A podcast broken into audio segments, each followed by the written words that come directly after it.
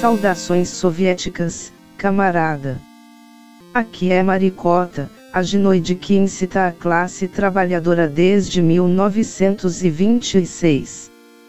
O quadro tá dominado não estava cumprindo sua função social, então foi expropriado pela ditadura do proletariado para a doutrinação comunista. Continuamos a crítica da filosofia do direito de Hegel, de Karl Marx, escrito que marca a transição do jovem Marx à sua maturidade intelectual e política. Marx realiza ferrenhas críticas ao que considera central da obra Princípios da Filosofia do Direito, de Georg Hegel. Marx demonstra todas as fragilidades e contradições do pensamento hegeliano no que concerne à filosofia do direito. Denuncia as análises idealistas e abstrações de Hegel sobre a ideia abstrata, o estado ideal e o estado abstrato, em relação ao estado real.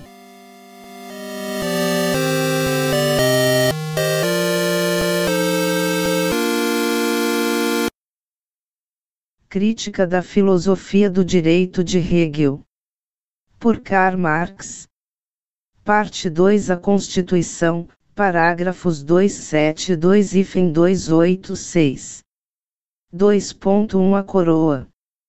Parágrafo 272.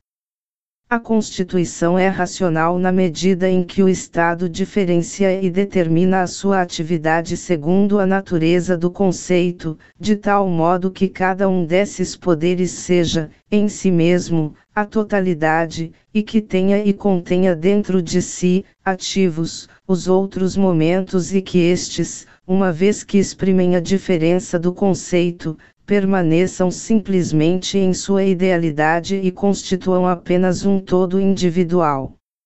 A Constituição é, portanto, racional, na medida em que seus momentos podem ser dissolvidos em momentos lógico-abstratos.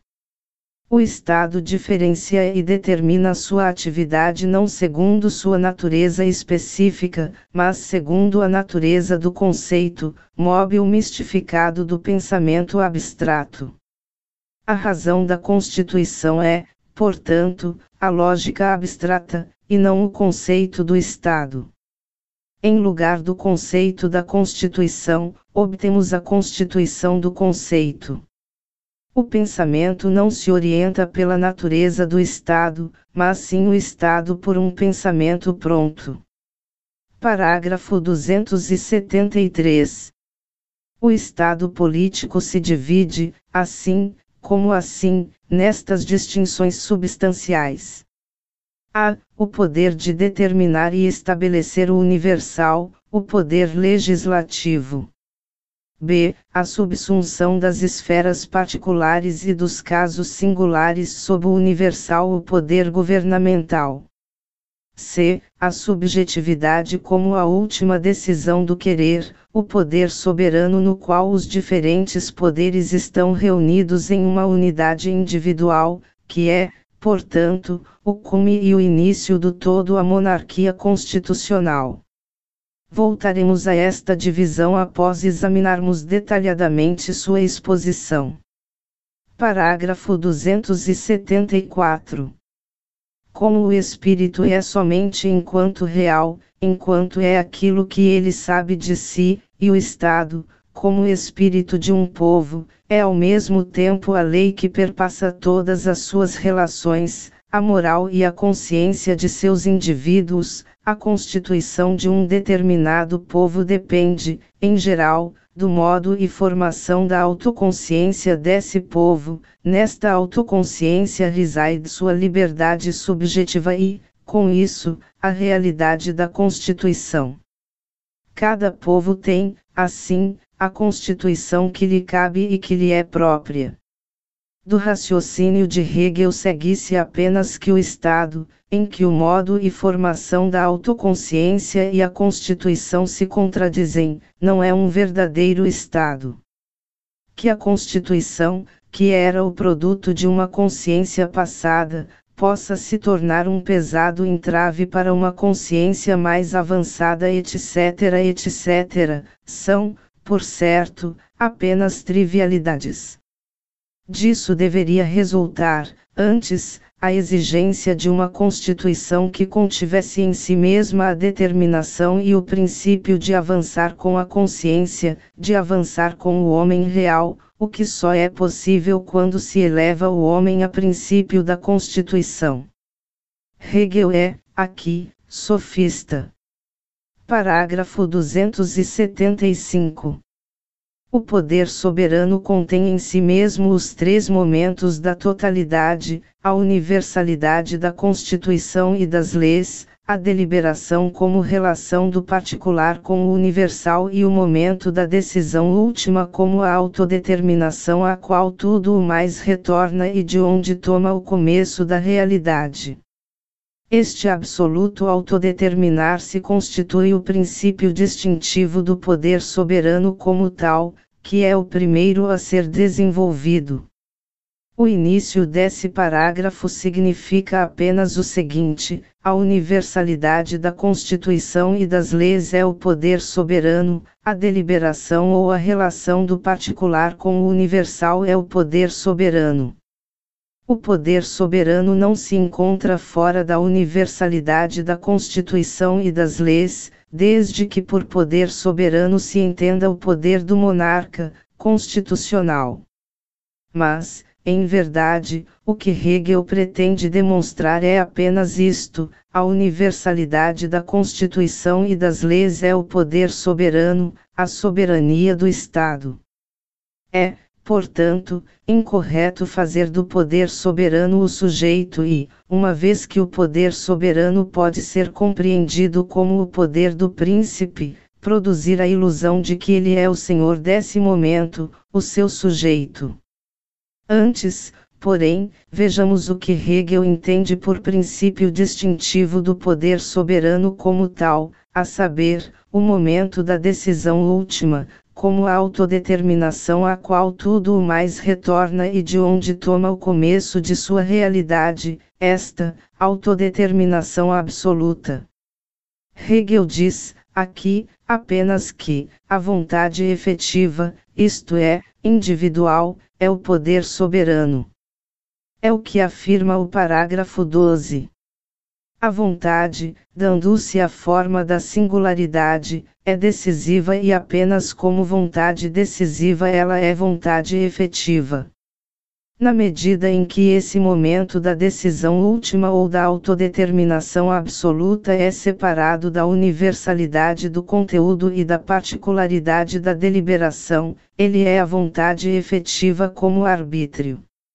Ou, o arbítrio é o poder soberano ou, o poder soberano é o arbítrio. Parágrafo 276. A determinação fundamental do Estado político é a unidade substancial como idealidade de seus momentos, na qual os poderes e as funções particulares do Estado são tanto dissolvidas quanto conservadas, e conservadas somente na medida em que não possuem uma legitimação independente, mas apenas uma legitimação tão abrangente quanto é determinado, na ideia do todo, que tais poderes e funções derivam da potência do todo e são seus membros fluidos, como seus si mesmos simples.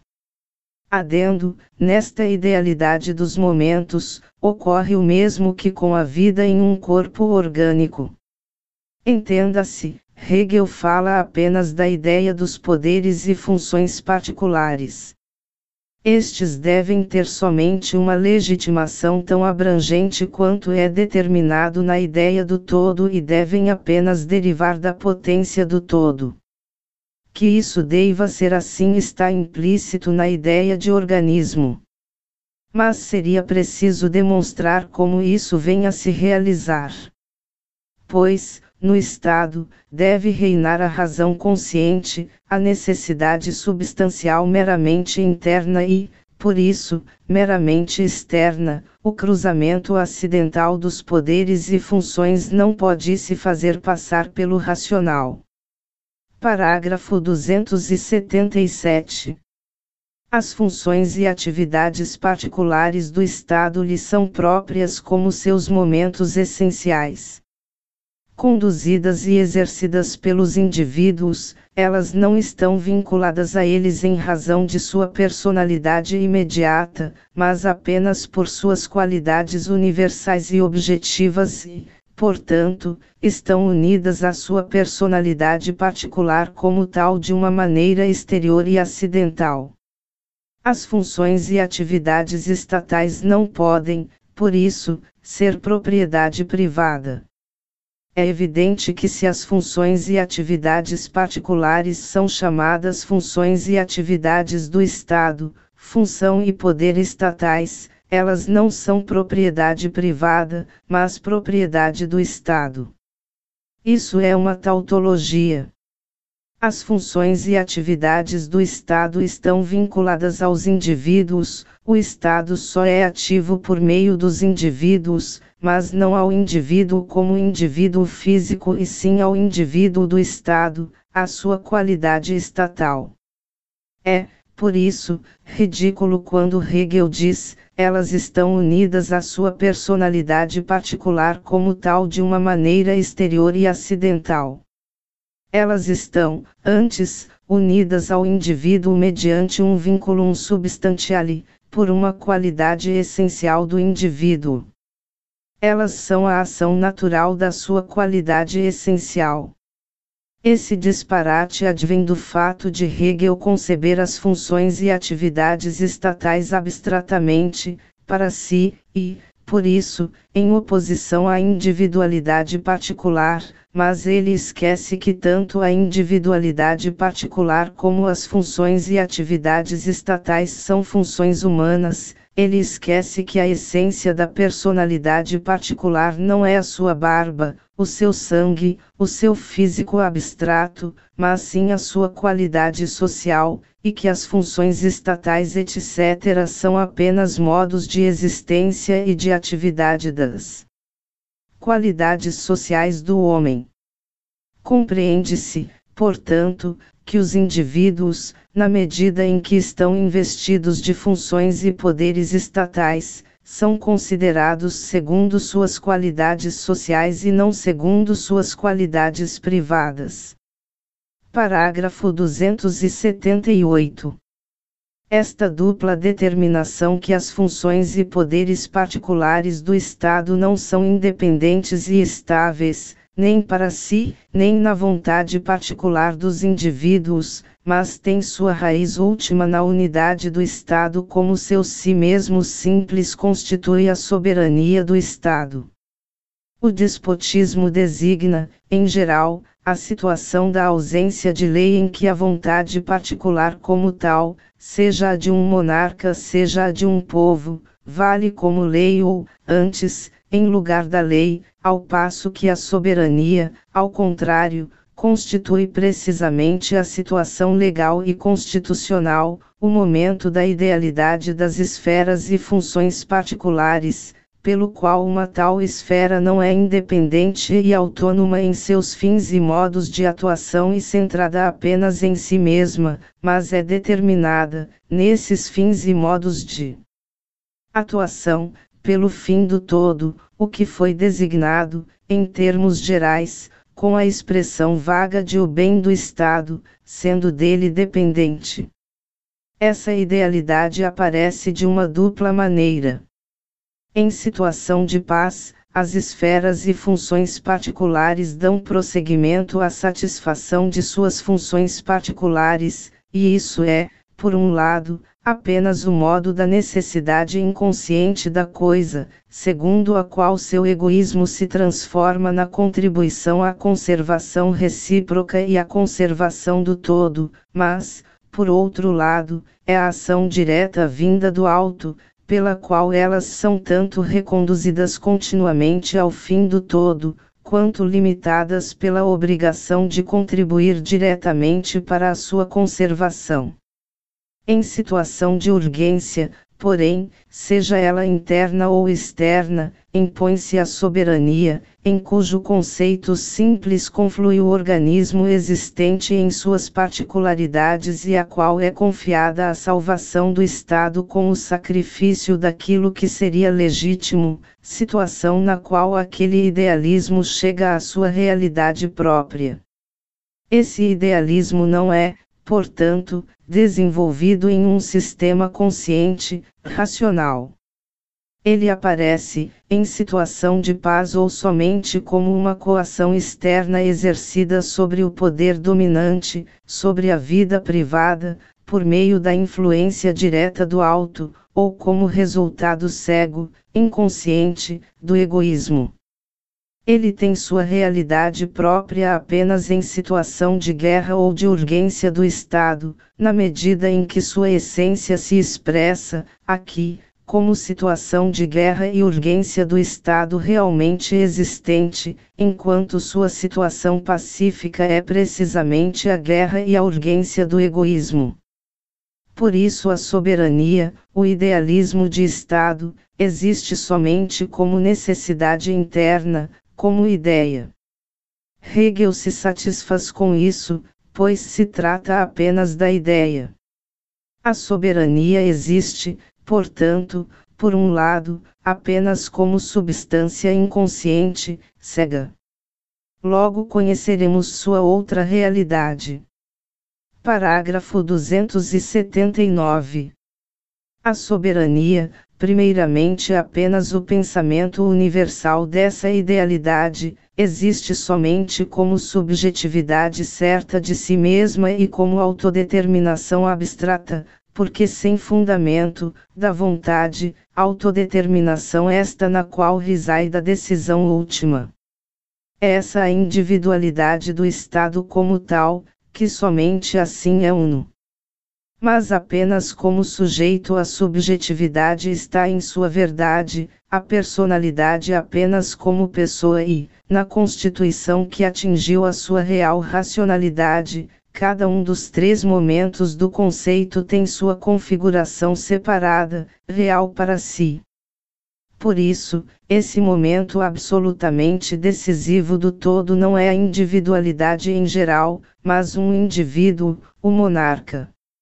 1. A soberania, primeiramente apenas o pensamento universal dessa idealidade, existe somente como a subjetividade certa de si mesma. Mas apenas como sujeito a subjetividade está em sua verdade, a personalidade apenas como pessoa, na constituição que atingiu a sua real racionalidade, Cada um dos três momentos do conceito tem sua configuração separada, real para si. 2. A soberania existe somente como autodeterminação abstrata, porque sem fundamento, da vontade, autodeterminação esta na qual reside a decisão última. Essa a individualidade do Estado como tal, que somente assim é uno e na constituição que atingiu a sua real racionalidade, cada um dos três momentos do conceito tem sua configuração separada, real para si. Por isso, esse momento absolutamente decisivo do todo não é a individualidade em geral, mas um indivíduo, o monarca. 2.2 Sujeitos e predicados a primeira frase significa apenas que o pensamento universal dessa idealidade, cuja triste existência acabamos de ver, deveria ser a obra autoconsciente dos sujeitos e, como tal, existir para eles e neles. Se Hegel tivesse partido dos sujeitos reais como a base do Estado, ele não precisaria deixar o Estado subjetivar-se de uma maneira mística diz Hegel, mas apenas como sujeito a subjetividade está em sua verdade, a personalidade apenas como pessoa. Isto também é uma mistificação. A subjetividade é uma determinação do sujeito, a personalidade uma determinação da pessoa. Em vez de concebê-las como predicados de seus sujeitos, Hegel autonomiza os predicados e logo os transforma, de forma mística, em seus sujeitos. A existência dos predicados é o sujeito, portanto, o sujeito é a existência da subjetividade, etc. Hegel autonomiza os predicados, os objetos, mas ele os autonomiza separados de sua autonomia real, de seu sujeito. Posteriormente, o sujeito real aparece como resultado, ao passo que se deve partir do sujeito real e considerar sua objetivação. A substância mística se torna sujeito real e o sujeito real aparece como um outro, como um momento da substância mística. Precisamente porque Hegel parte dos predicados, das determinações universais, em vez de partir do ente real, sujeito, e como é preciso haver um suporte para essa determinação, a ideia mística se torna esse suporte. Este é o dualismo. Hegel não considera o universal como a essência efetiva do realmente finito, isto é, do existente, do determinado, ou, ainda, não considera o ente real como o verdadeiro sujeito do infinito. Assim, a soberania, a essência do Estado, é aqui, primeiramente, considerada como uma essência autônoma, é objetivada. Depois, compreende-se, esse objeto deve se tornar novamente sujeito. Mas, então, esse sujeito aparece como uma autoencarnação da soberania, enquanto que a soberania não é outra coisa senão o espírito objetivado dos sujeitos do Estado. Fazendo abstração desse defeito fundamental da exposição, consideremos essa primeira frase do parágrafo. Tal como se apresenta, ela significa apenas que a soberania, o idealismo do Estado como pessoa, sujeito, existe, é claro, como muitas pessoas, muitos sujeitos, pois nenhuma pessoa singular absorve em si a esfera da personalidade, nenhum sujeito singular a esfera da subjetividade. Que idealismo de Estado seria este, que, em lugar de ser a real autoconsciência dos cidadãos do Estado, a alma comum do Estado, seria uma pessoa, um sujeito. Hegel não desenvolve mais a respeito nessa frase. Mas consideremos, então, a segunda frase, ligada à primeira.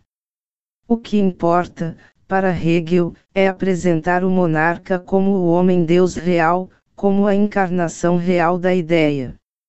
A soberania existe somente, como autodeterminação abstrata, porque sem fundamento, da vontade, autodeterminação esta na qual reside a decisão última.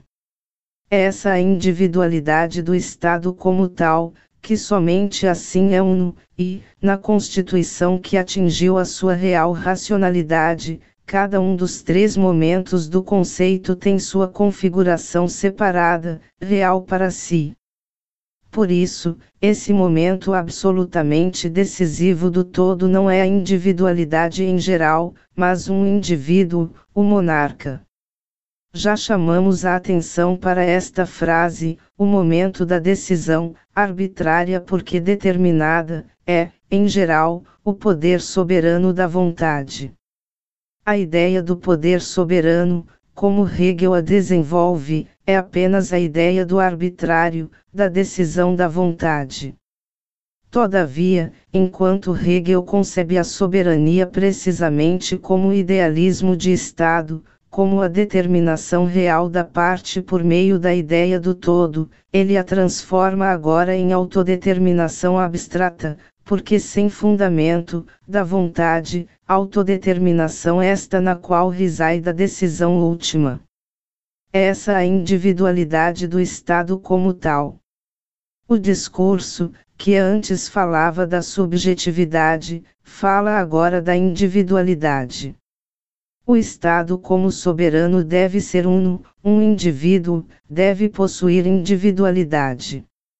O Estado é uno não somente nesta individualidade, a individualidade é apenas o momento natural de sua unidade, a determinação natural do Estado.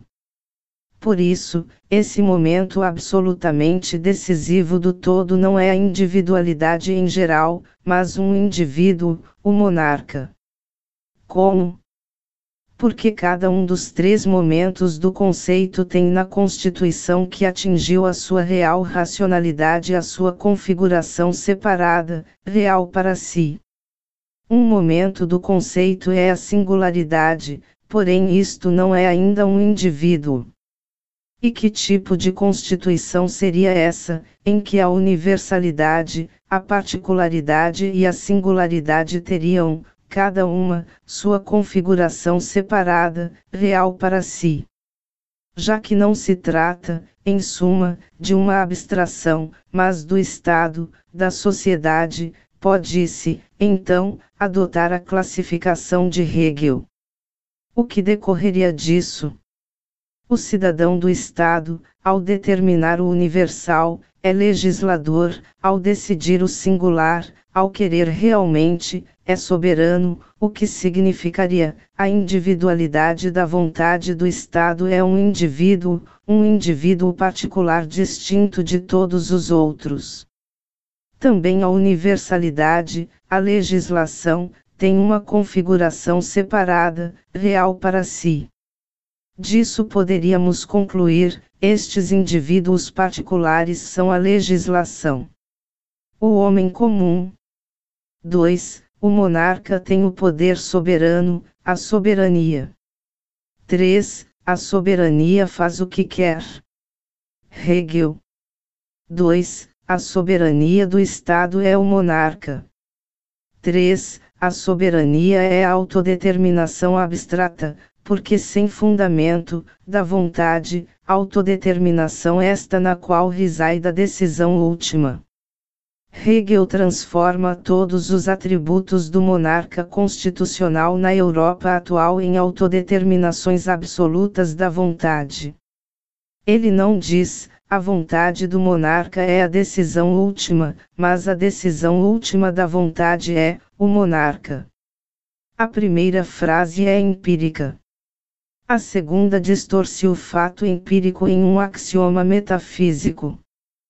Hegel confunde os dois sujeitos, a soberania como a sua subjetividade autoconsciente e a soberania como a autodeterminação sem fundamento da vontade, como vontade individual, para, a partir daí, construir a ideia como um indivíduo.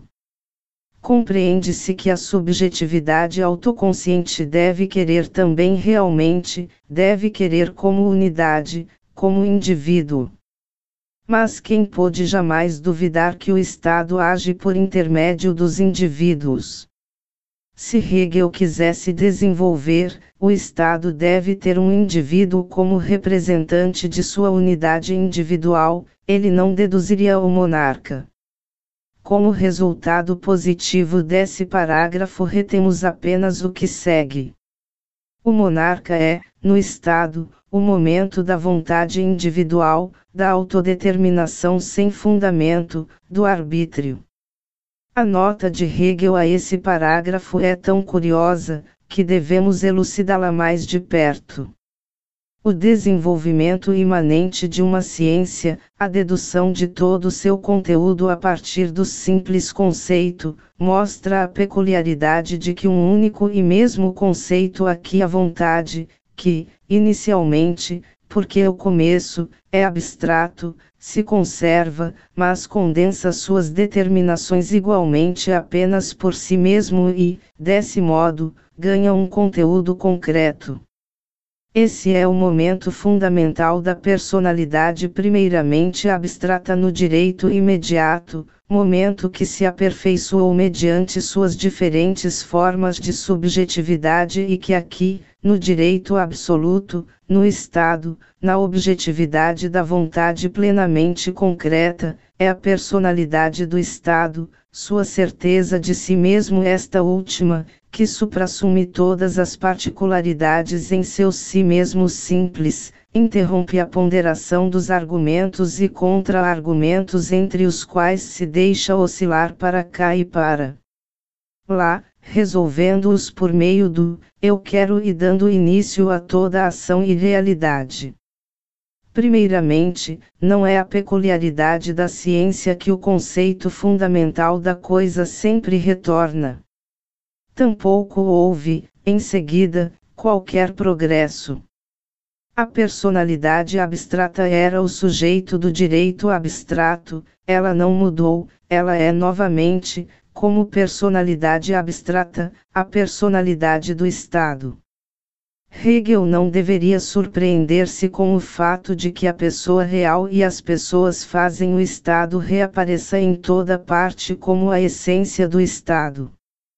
Ele deveria, antes, e ainda mais, surpreender-se com o contrário, com o fato de que a pessoa, como pessoa do Estado, reapareça sob uma abstração tão pobre como a pessoa do direito privado. Hegel, aqui, define o monarca como a personalidade do Estado, sua certeza de si mesmo. O monarca é a soberania personificada, a soberania feita homem, a consciência corpórea do Estado, por meio da qual, portanto, todos os outros estão excluídos dessa soberania, da personalidade e da consciência do Estado. Mas, ao mesmo tempo, Hegel não sabe dar a esta soberania personi, soberania personificada, nenhum outro conteúdo senão o eu quero, o momento do arbítrio na vontade. A razão de Estado e a consciência de Estado são uma única pessoa empírica, à exclusão de todas as outras, mas esta razão personificada não tem nenhum conteúdo além da abstração do eu quero. Ele tanto se estimoi, o Estado sou eu. Mas, além disso, a personalidade e a subjetividade em geral, como relação infinita consigo mesma, tem pura e simplesmente verdade, e precisamente sua verdade imediata mais próxima, apenas como pessoa, sujeito que é para si mesmo, e o que é para si mesmo é igualmente pura e simplesmente uno. É evidente que, na medida em que a personalidade e a subjetividade são somente predicados da pessoa e do sujeito, elas existem, portanto, apenas como pessoa e sujeito, e, de fato, a pessoa é una. Mas Hegel deveria acrescentar: o uno tem verdade somente como muitos unos. O predicado, a essência, jamais esgota as esferas da sua existência em um uno, mas em muitos unos. Ao invés disso, Hegel conclui: a personalidade do Estado é real somente como uma pessoa, o monarca. Assim, porque a subjetividade é real apenas como sujeito, e o sujeito apenas como uno, a personalidade do Estado só é real como uma pessoa. Bela conclusão. Hegel poderia concluir, do mesmo modo, pelo fato de o homem singular ser um uno, o gênero humano é apenas um único homem. A personalidade exprime o conceito como tal, a pessoa contém simultaneamente a realidade deste último, e o conceito só é ideia, verdade, com essa determinação. A personalidade, sem a pessoa, é certamente apenas uma abstração, mas a pessoa só é a ideia real da personalidade em sua existência genérica, como as pessoas.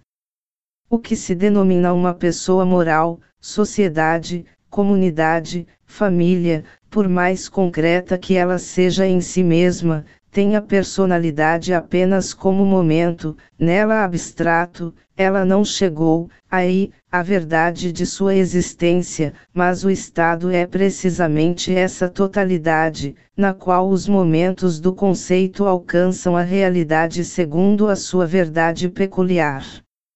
Nesta frase reina uma grande confusão. A pessoa moral, a sociedade etc. é dita abstrata, logo precisamente as formações genéricas nas quais a pessoa real traz seu conteúdo real à existência, se objetiva e abandona a abstração da pessoa quando meme, como ela mesma. Em vez de reconhecer essa realização da pessoa como o que há de mais concreto, o Estado deve ter o privilégio de que nele o momento do conceito, a singularidade, alcance uma existência mística. O racional não consiste em que a realidade seja alcançada pela razão da pessoa real, mas sim pelos momentos do conceito abstrato. O conceito do monarca é, por isso, o mais difícil para o raciocínio, ou seja, para a reflexão do entendimento, porque o raciocínio permanece nas determinações isoladas e, assim, só conhece razões, pontos de vista limitados e o deduzir das razões. Desse modo, ele representa a dignidade do monarca como algo deduzido, não somente segundo a forma, mas segundo sua determinação, ao contrário, seu conceito não é o de ser algo deduzido, mas o de ter início simplesmente por si mesmo.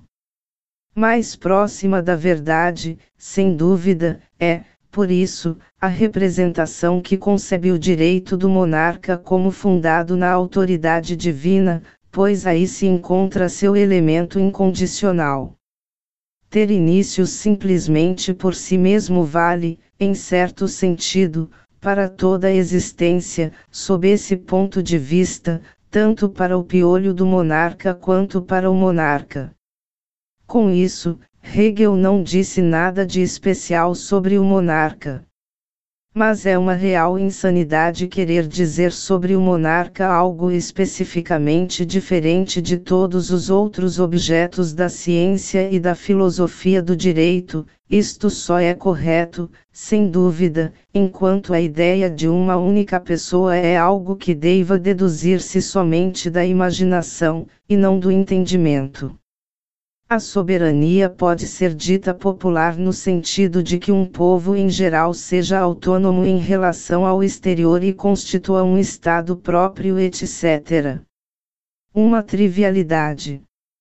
Se o príncipe é a soberania real do Estado, então o príncipe pode, também externamente, valer como o Estado autônomo, mesmo sem o povo. Mas se ele é soberano porque representa a unidade do povo, então ele é apenas representante, símbolo da soberania popular. A soberania popular não existe por meio dele, mas ele por meio dela. Assim, da soberania interna pode-se dizer, também, que ela reside no povo, se se fala apenas, em geral, do todo, tal como foi demonstrado anteriormente, parágrafo 277, 278, que a soberania compete ao Estado. Como se o povo não fosse o Estado real. O Estado é um abstractum. Somente o povo é o concretum. E é notável que Hegel atribui sem hesitação uma qualidade viva ao abstractum, tal como a soberania, e só o faça com hesitação e reservas em relação ao concretum. Mas soberania popular, definida em oposição à soberania existente no monarca, é o sentido ordinário em que se começou a falar de soberania popular nos últimos tempos. Nessa oposição à soberania popular pertence aos pensamentos confusos, em cujo fundamento reside a representação desordenada do povo. Os pensamentos confusos e a representação desordenada se encontram, aqui, somente em Hegel. Certamente, se a soberania existe no monarca, é uma estupidez falar em uma soberania oposta existente no povo, pois é próprio do conceito de soberania que ela não possa ter uma existência dupla, e muito menos oposta. Mas, 1. Um, a questão é, precisamente, a seguinte: não é uma ilusão a soberania absorvida no monarca. Soberania do monarca ou do povo, eis a question, referência à dúvida hamletiana estabelecida por Shakespeare. 2. Pode-se falar, também, de uma soberania do povo em oposição à soberania existente no monarca. Mas, então, não se trata de uma única e mesma soberania, nascida de ambos os lados, mas de dois conceitos absolutamente contrapostos de soberania, dos quais um é tal que só pode chegar à existência em um monarca, e o outro tal que só o pode em um povo. Do mesmo modo em que se pergunta: é Deus o soberano, ou é o homem o soberano? Uma das duas soberanias é uma falsidade, ainda que uma falsidade existente. O povo, sem seu monarca e sem a articulação do todo que precisamente por isso se relaciona com ele necessária e imediatamente, é a massa informe, que já não é um Estado e para a qual não se aplicam nenhuma das determinações que existem somente no todo formado em si mesmo soberania, governo, tribunais, magistratura, estamentos, stand, e o que quer que seja. Pelo fato de se evidenciarem em um povo os momentos relacionados com uma organização, com a vida do Estado, deixa o povo de ser aquele abstrato indeterminado que na simples representação geral se chama povo. 2.3 Democracia. Tudo isso é uma tautologia. Se um povo tem um monarca e uma articulação necessária e diretamente relacionada com ele, quer dizer, se ele está organizado como monarquia, então ele, uma vez excluído dessa articulação, é uma massa informe e uma simples representação geral. Se por soberania popular se compreende a forma da república e, mais precisamente, da democracia, então, em face da ideia desenvolvida, não se pode mais falar de tal representação.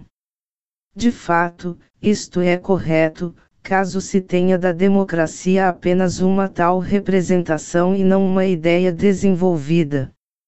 A democracia é a verdade da monarquia, a monarquia não é a verdade da democracia.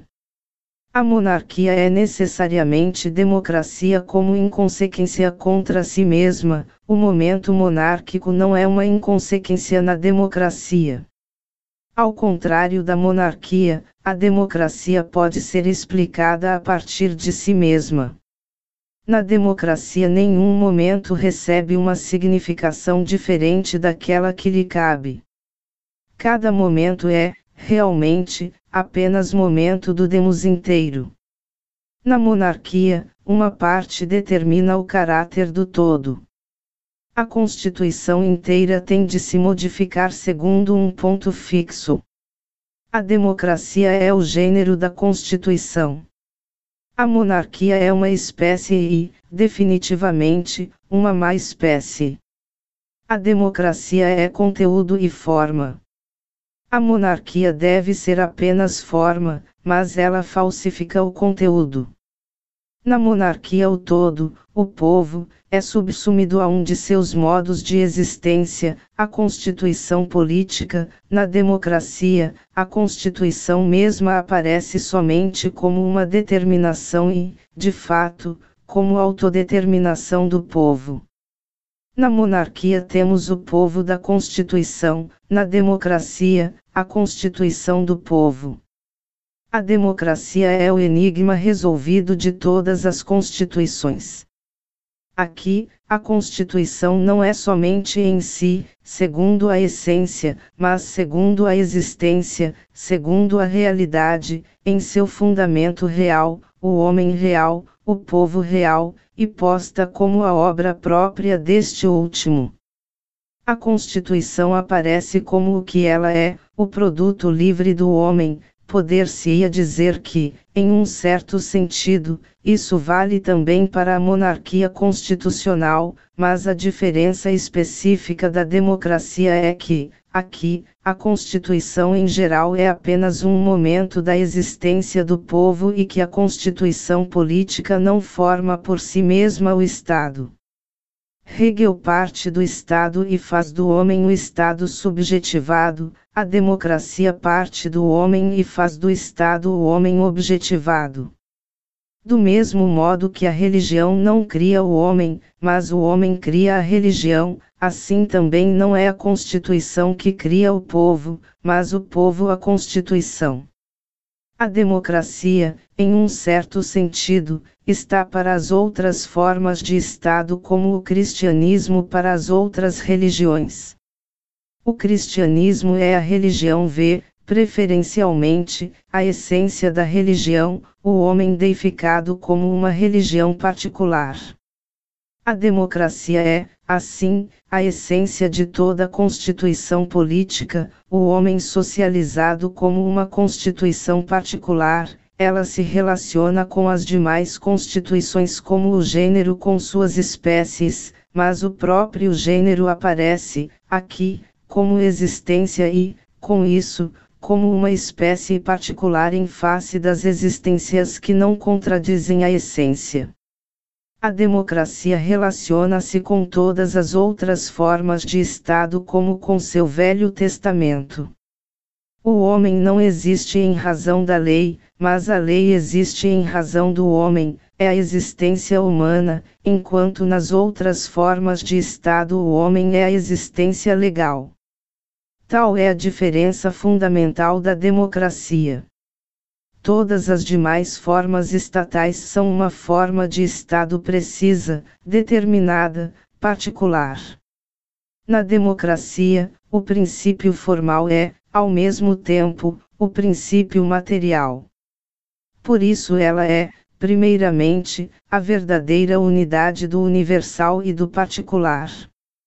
Na monarquia, por exemplo, na república como uma forma de Estado particular, o homem político tem sua existência particular ao lado do homem não político, do homem privado. A propriedade, o contrato, o matrimônio, a sociedade civil aparecem, aqui, Hegel desenvolve de modo bastante correto estas formas abstratas de Estado, mas ele crê desenvolver a ideia de Estado, como modos de existência particulares ao lado do Estado político, como o conteúdo com o qual o Estado político se relaciona como forma organizadora, como entendimento que determina, limita, ora afirma, ora nega sem ter em si mesmo nenhum conteúdo.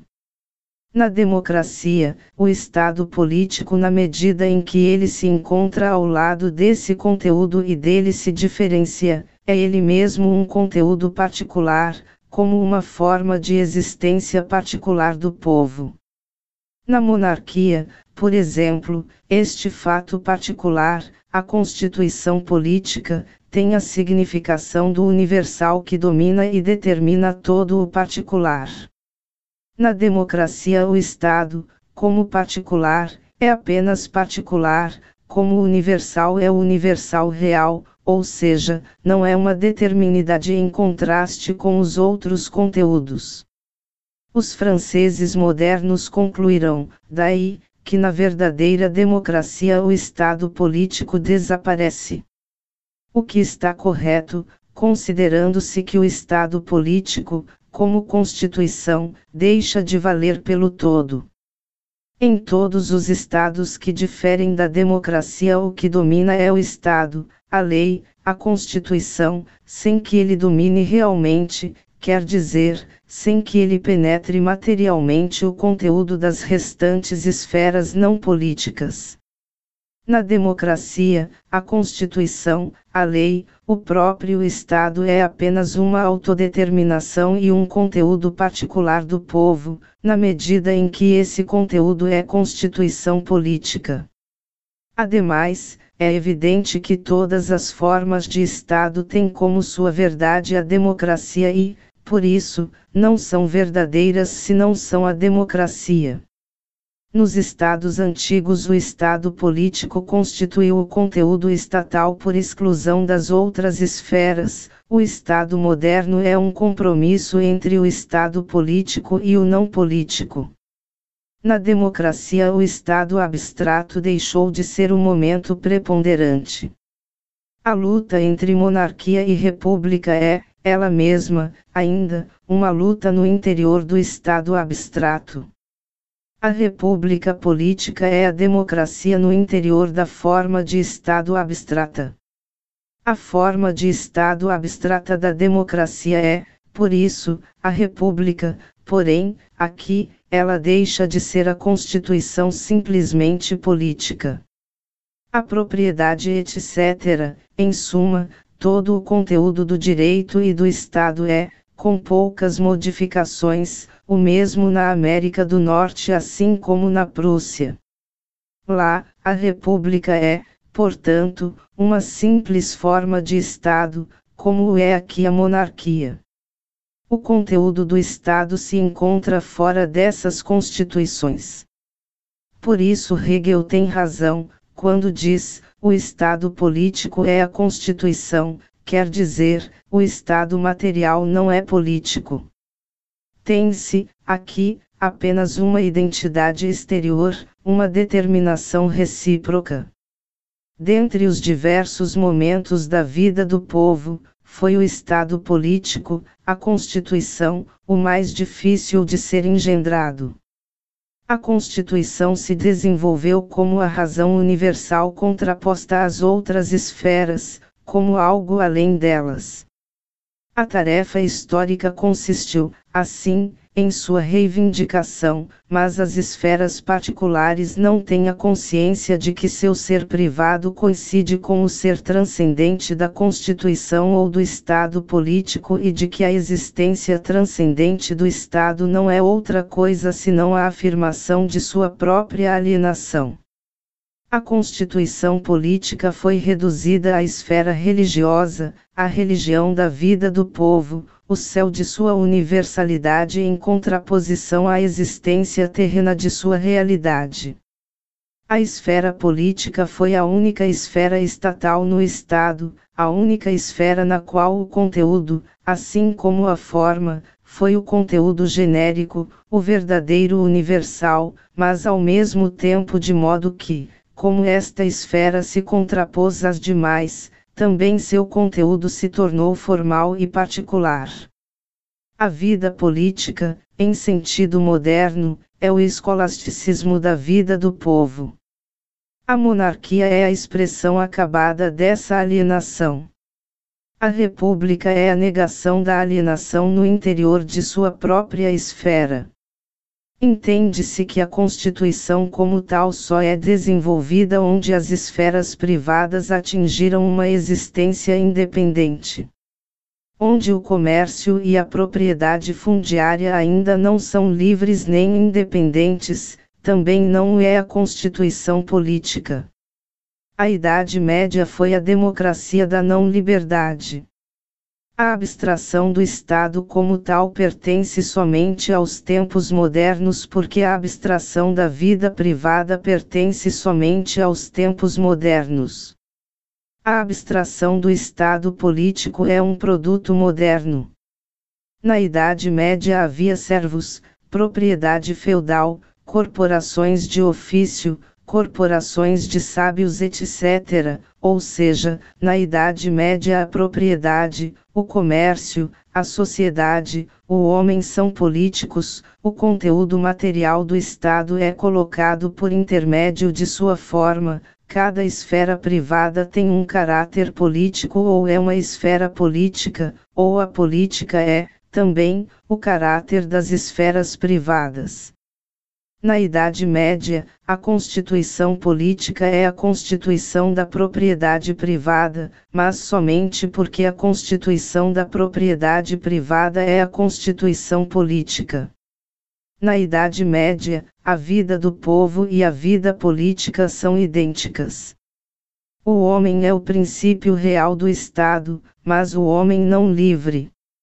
É, portanto, a democracia da não-liberdade, da alienação realizada. A oposição abstrata e refletida pertence somente ao mundo moderno.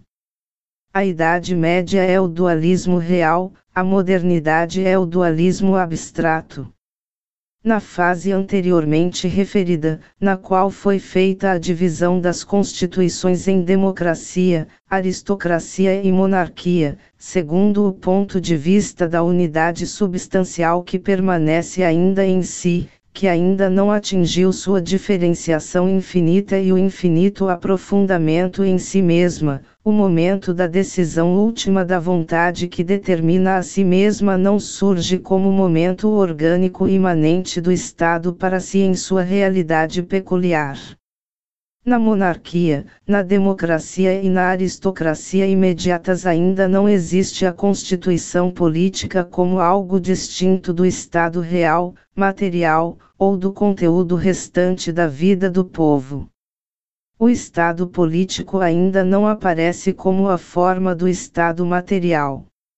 Ou a República, Estado, República, originalmente, coisa pública, como na Grécia, a questão privada real, o conteúdo real do cidadão, burger, e o homem privado é escravo, o Estado político como político é o verdadeiro e único conteúdo de sua vida e de seu querer, ou, como no despotismo asiático, o Estado político é apenas o arbítrio privado de um indivíduo singular, e o Estado político, assim como o Estado material, é escravo. A diferença do Estado moderno em relação a esses estados da unidade substancial entre povo e Estado não consiste, como Hegel pretende, no fato de que os diferentes momentos da Constituição alcançam uma realidade particular, mas, antes, no fato de que a Constituição mesma é desenvolvida como uma realidade particular ao lado da real vida do povo, no fato de que o Estado político se torna a Constituição do resto do Estado. Parágrafo 280. Este último si mesmo da vontade do Estado é simples nessa sua abstração e, por isso, singularidade imediata, em seu próprio conceito reside, portanto, a determinação da naturalidade, o monarca é, por isso, essencialmente como este indivíduo, abstraído de qualquer outro conteúdo, e este indivíduo destinado à dignidade do monarca de modo imediato, natural, por meio do nascimento natural. Já ouvimos que a subjetividade é sujeito e que o sujeito é necessariamente indivíduo empírico, uno. Aprendemos, agora, que a determinação da naturalidade, da corporeidade, reside no conceito da singularidade imediata. Hegel não demonstrou nada senão o óbvio, a saber, que a subjetividade existe apenas como indivíduo corpóreo e, evidentemente, o nascimento natural pertence ao indivíduo corpóreo. Hegel pretende ter demonstrado que a subjetividade do Estado, a soberania, o monarca é essencialmente como este indivíduo, abstraído de todo outro conteúdo, e este indivíduo destinado à dignidade do monarca de modo imediato, natural, por meio do nascimento natural. A soberania, a dignidade do monarca seria, portanto, de nascença. O corpo do monarca determina sua dignidade. No ponto culminante do Estado, então, o que decide em lugar da razão é a mera physis.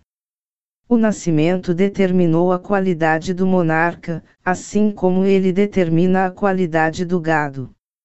Hegel demonstrou que o monarca deve nascer, do que ninguém duvida, mas ele não demonstrou que o nascimento faz o monarca. O nascimento do homem como monarca é tão pouco passível de se converter em verdade metafísica quanto a Imaculada Concepção de Maria.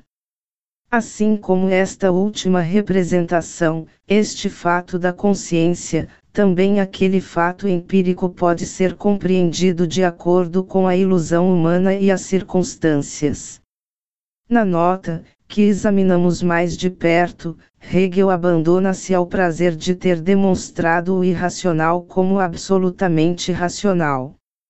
Esta passagem do conceito, da pura autodeterminação à imediates do ser e, com isso, a naturalidade é de natureza puramente especulativa, seu conhecimento pertence, portanto, à filosofia lógica. Pois o puramente especulativo não é que se passe da pura autodeterminação, uma abstração, ao outro extremo, a pura naturalidade, o acaso do nascimento, Carles Extremis Situation, pois os opostos se atraem. O especulativo consiste, antes, em que isto seja chamado uma passagem do conceito e em fazer passar a mais perfeita contradição por identidade e a mais alta inconsequência por consequência.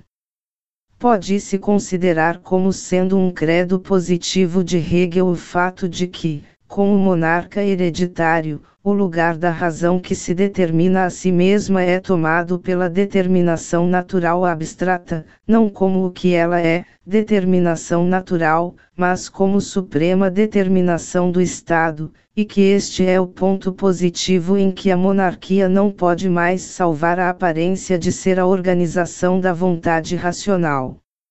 De resto, é no fundo a mesma, passagem conhecida como a natureza da vontade em geral e é o processo de traduzir um conteúdo da subjetividade, como fim representado, em existência. Mas a forma peculiar da ideia e da passagem aqui considerada é a conversão imediata da pura autodeterminação da vontade, do conceito simples mesmo, num este e numa existência natural, sem a mediação através de um conteúdo particular, um fim no agir. Hegel diz que a conversão da soberania do Estado, de uma autodeterminação da vontade, no corpo do monarca inato, na existência, é, no fundo, a passagem do conteúdo em geral que a vontade faz a fim de realizar um fim pensado, de traduzi-lo em existência. Mas Hegel diz, no fundo, a diferença peculiar que ele indica é, portanto, tão peculiar que suprime toda analogia e põe a magia no lugar da natureza da vontade em geral. Em primeiro lugar, a conversão do fim representado em existência é, aqui, imediata, mágica. Em segundo lugar, eis o sujeito, a pura autodeterminação da vontade, o conceito simples mesmo, é a essência da vontade, como sujeito místico, que determina, não é um querer real, individual, consciente, é a abstração da vontade, que se transforma numa existência natural, a ideia pura, que se encarna em um indivíduo.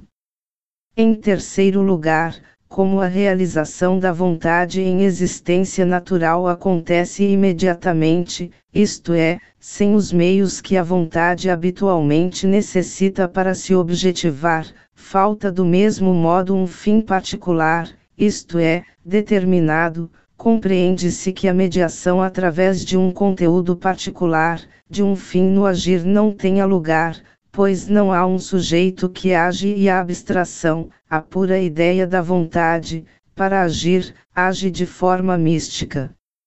Um fim que não é particular não é um fim, assim como um agir sem finalidade é um agir carente de finalidade e de sentido.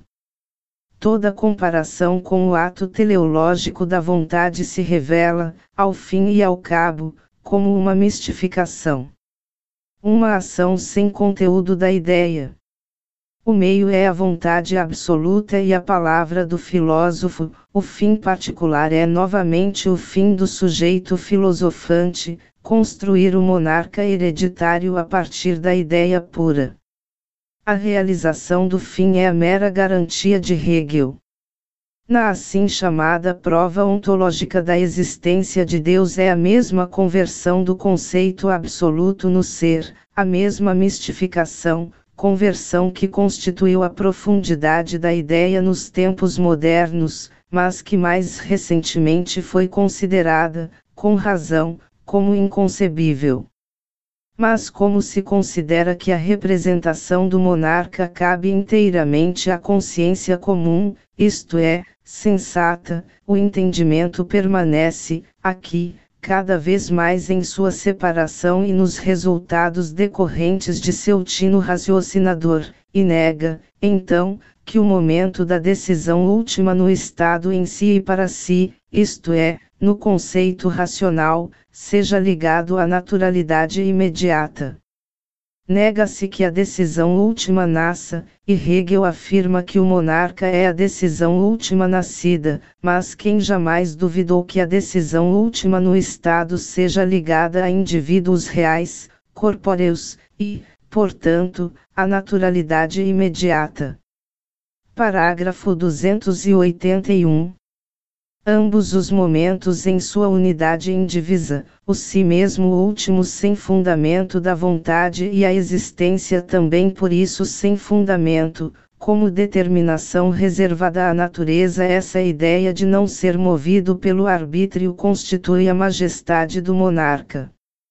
Nesta unidade lhe da unidade real do Estado, que somente por meio dessa sua imediatez interna e externa escapa à possibilidade de ser reduzida à esfera da particularidade, com seu arbítrio, fins e opiniões, à luta das facções entre si pelo trono e ao enfraquecimento e desintegração do poder do Estado. Os dois momentos são, o acaso da vontade, o arbítrio e o acaso da natureza, o nascimento, enfim, Sua Majestade, o acaso. O acaso é, portanto, a unidade real do Estado.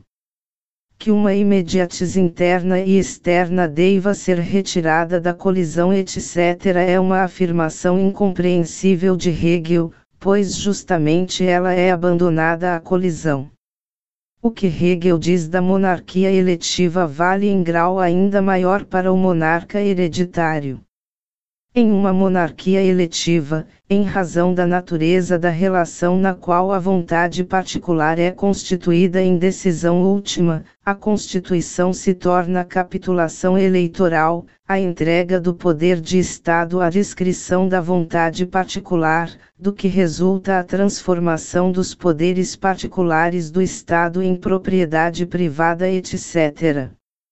Parágrafo 282 da soberania do monarca decorre o direito de indultar os criminosos, pois somente a ela compete a realização do poder do espírito, de tornar o acontecido não acontecido e anular o delito no perdão e no esquecimento.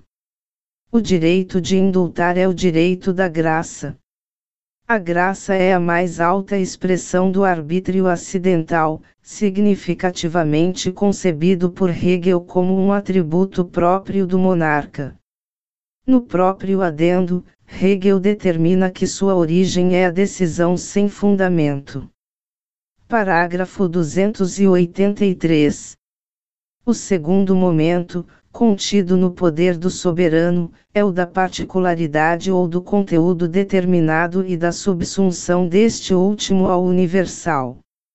Na medida em que ele assume uma existência particular, os mais altos cargos deliberativos e seus ocupantes são aqueles que trazem ao monarca, pela decisão, o conteúdo dos assuntos do Estado que se apresentam ou das determinações legais tornadas necessárias a partir dos carecimentos existentes, com seus lados objetivos, os fundamentos para a decisão, a legislação pertinente, as circunstâncias, etc. A escolha dos indivíduos para estas funções, assim como sua remoção, recai no arbítrio ilimitado do monarca, já que eles têm a ver com a sua pessoa imediata. Parágrafo 284. Apenas esses cargos ou indivíduos deliberativos estão sujeitos à responsabilidade, na medida em que o objetivo da decisão, o conhecimento do conteúdo e das circunstâncias, os fundamentos legais e os outros fundamentos de determinação são os únicos passíveis de responsabilidade, isto é, de prova da objetividade e, por isso, ela pode recair em uma deliberação distinta da vontade do monarca como tal, mas a majestade própria do monarca, como subjetividade que decide em última instância, é elevada. acima de toda responsabilidade pelos atos do governo. Hegel descreve aqui de modo inteiramente empírico o poder ministerial, tal como ele é na maior parte das vezes determinado nos estados constitucionais. Tudo o que a filosofia acrescenta é fazer deste fato empírico existência, o predicado do momento da particularidade no poder soberano. Os ministros representam o lado racional, objetivo, da vontade soberana. Cabe a eles, por isso, a honra da responsabilidade, enquanto o monarca se satisfaz com a peculiar imaginação da majestade. Ponto. O momento especulativo é, portanto, bastante escasso.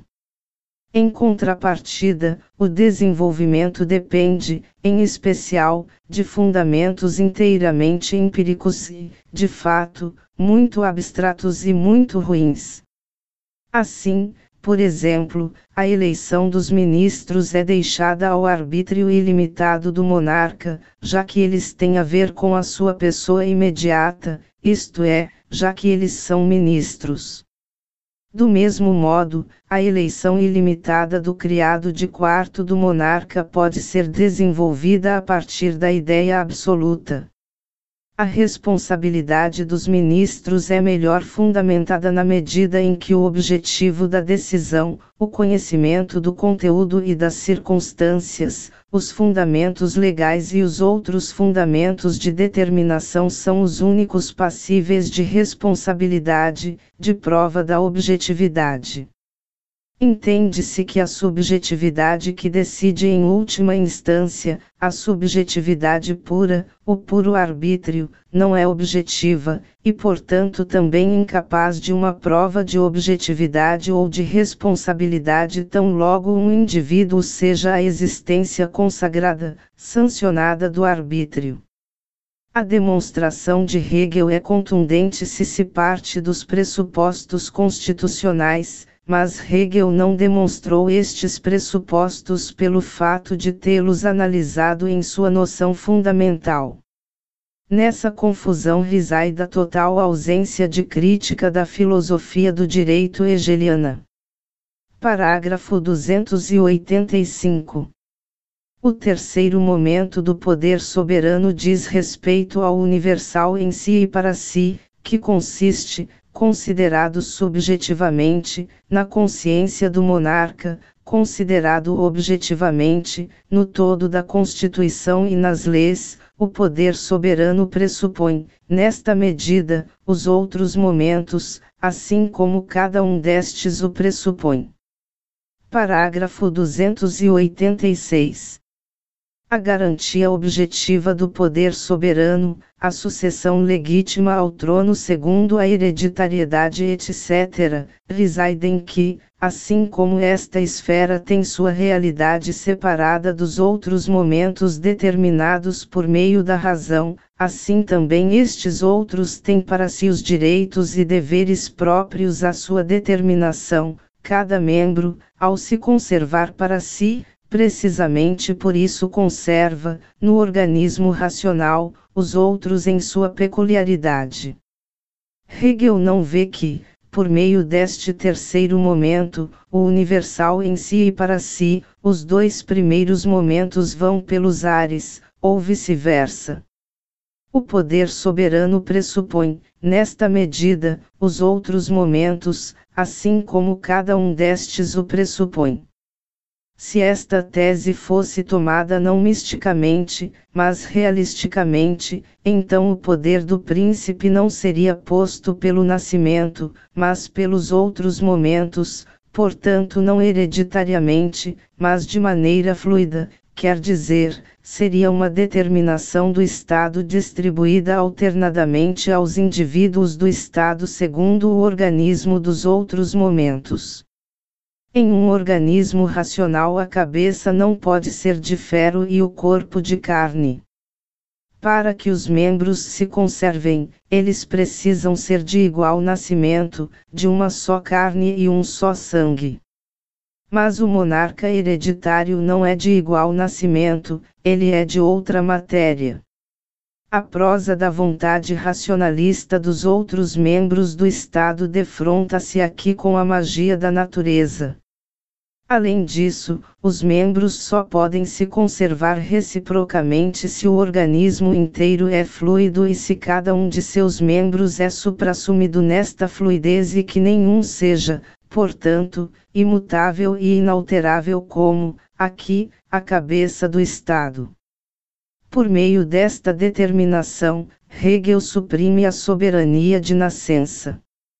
Em segundo lugar, a irresponsabilidade. Se o príncipe infringe o todo da Constituição, as leis, cessa sua irresponsabilidade, porque cessa sua existência constitucional, mas precisamente essas leis, essa Constituição, o fazem irresponsável.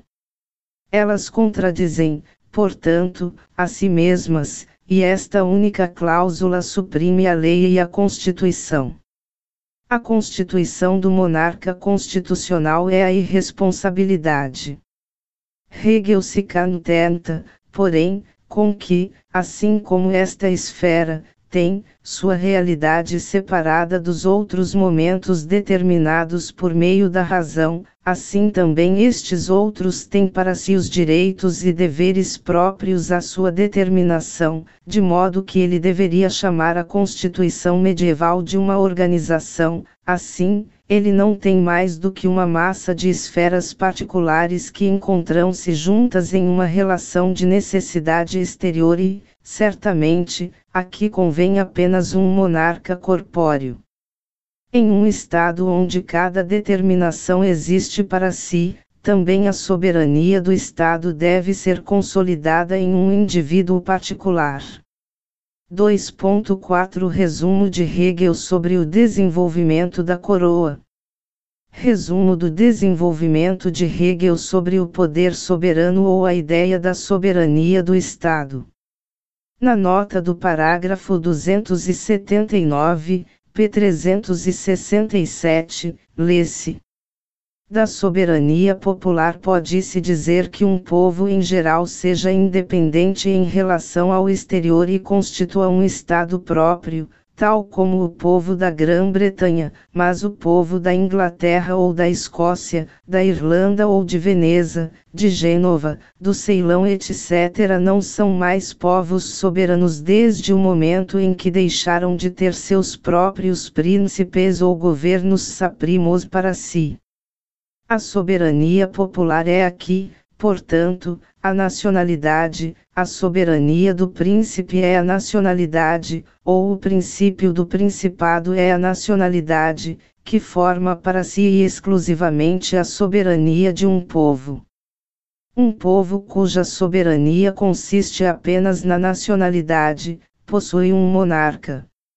As diferentes nacionalidades dos povos não podem ser melhor apreendidas e expressas que por meio dos diferentes monarcas. O abismo entre um indivíduo absoluto e o outro se encontra entre estas nacionalidades. Os gregos e romanos eram nacionais porque, na medida em que eram o povo soberano, os germanos são soberanos porque, na medida em que são nacionais, Vide Pestiv, as observações que seguem, até o parágrafo 287, antes do início de B, o poder governamental, foram acrescentadas posteriormente por Marx. Isso pode ser visto através da numeração dos cadernos manuscritos originais de Marx, o autor deixou claro, Todavia, que essas observações deveriam ser acrescentadas exatamente aqui. ADP 12. O que se denomina uma pessoa moral, como consta mais adiante na mesma nota. Sociedade, comunidade, família, por mais concreta que ela seja em si mesma, tem a personalidade apenas como momento, nela abstrato, ela não chegou, aí, a verdade de sua existência, mas o estado é precisamente essa totalidade, na qual os momentos do conceito alcançam a realidade segundo a sua verdade peculiar. A pessoa moral, sociedade, família, etc., tem em si a personalidade apenas abstratamente, já no monarca, ao contrário, a pessoa tem em si o Estado. Na verdade, foi somente na pessoa moral, sociedade, família, etc., que a pessoa abstrata deu à sua personalidade uma existência verdadeira. Mas Hegel concebe sociedade, família, etc., a pessoa moral em geral, não como a realização da pessoa real, empírica, mas como pessoa real que tem nela, porém, o momento da personalidade apenas abstratamente. É por isso que, para ele, também não é a pessoa real que se converte em Estado, mas é o Estado apenas que deve se converter em pessoa real.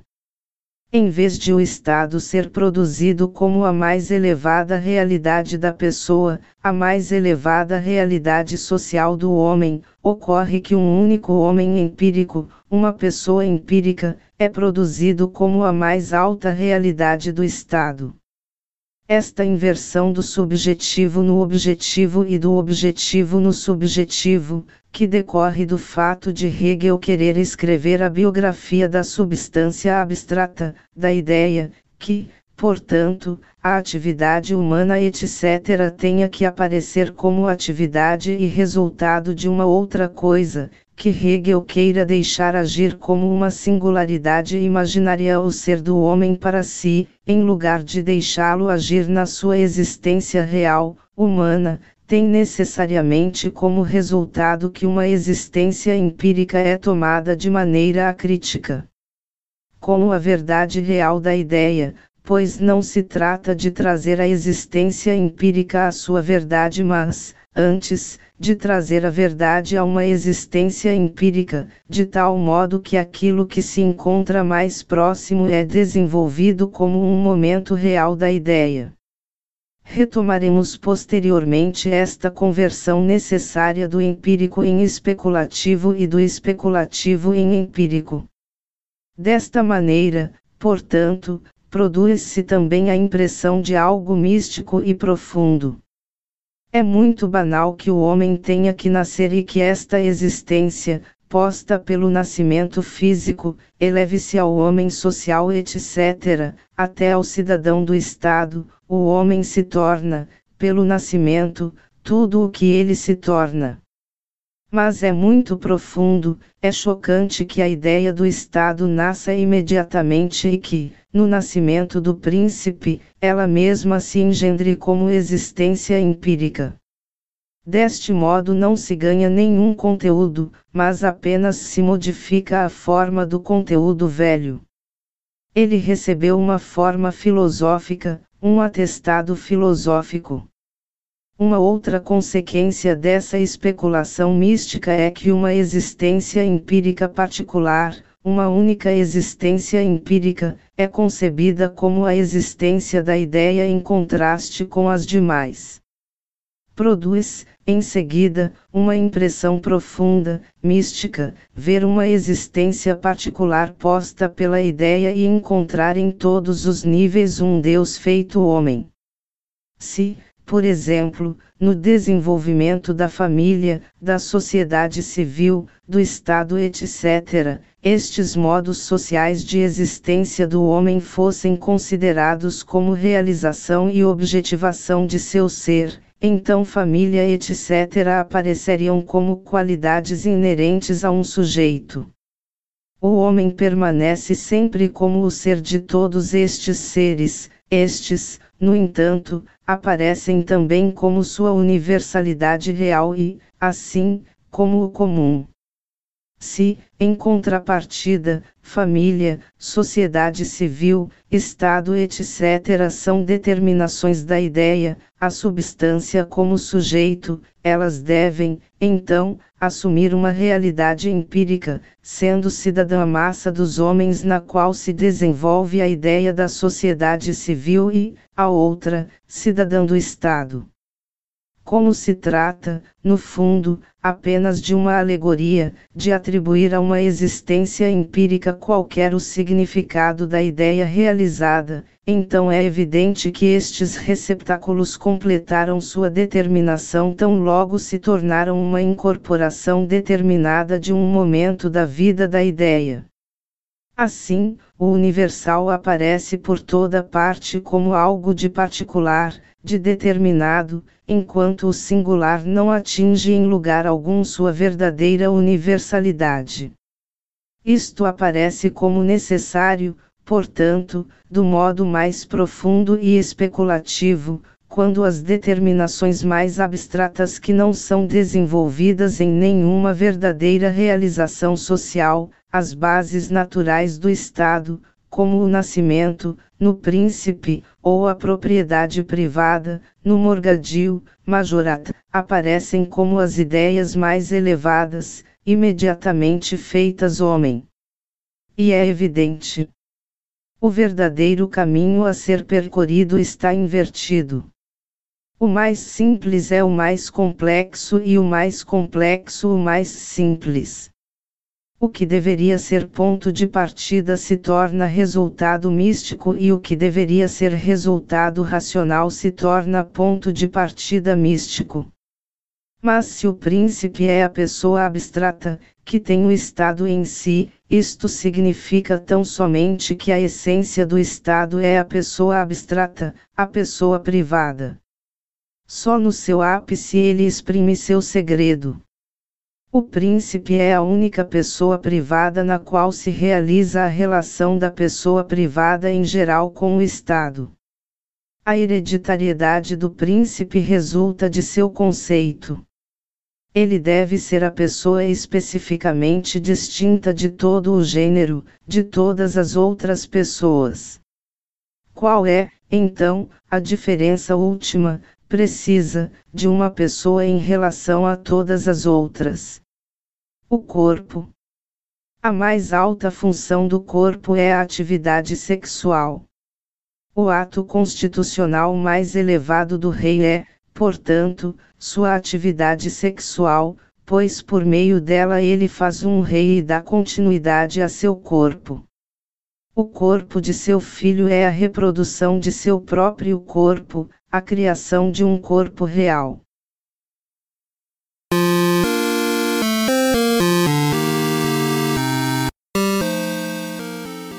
O ouro de Moscou secou e George Soras não tá nem aí. Portanto, precisamos capitalizar para derrubar o capital. Vai em apoia.se barra e ajude a causa. Deixe seu comentário em ócio leva ao vício.blogspot.com. Mande sua carta para ócio leva ao vício podcast@gmail.com. Faça parte dos seguidores de Keloni no Telegram.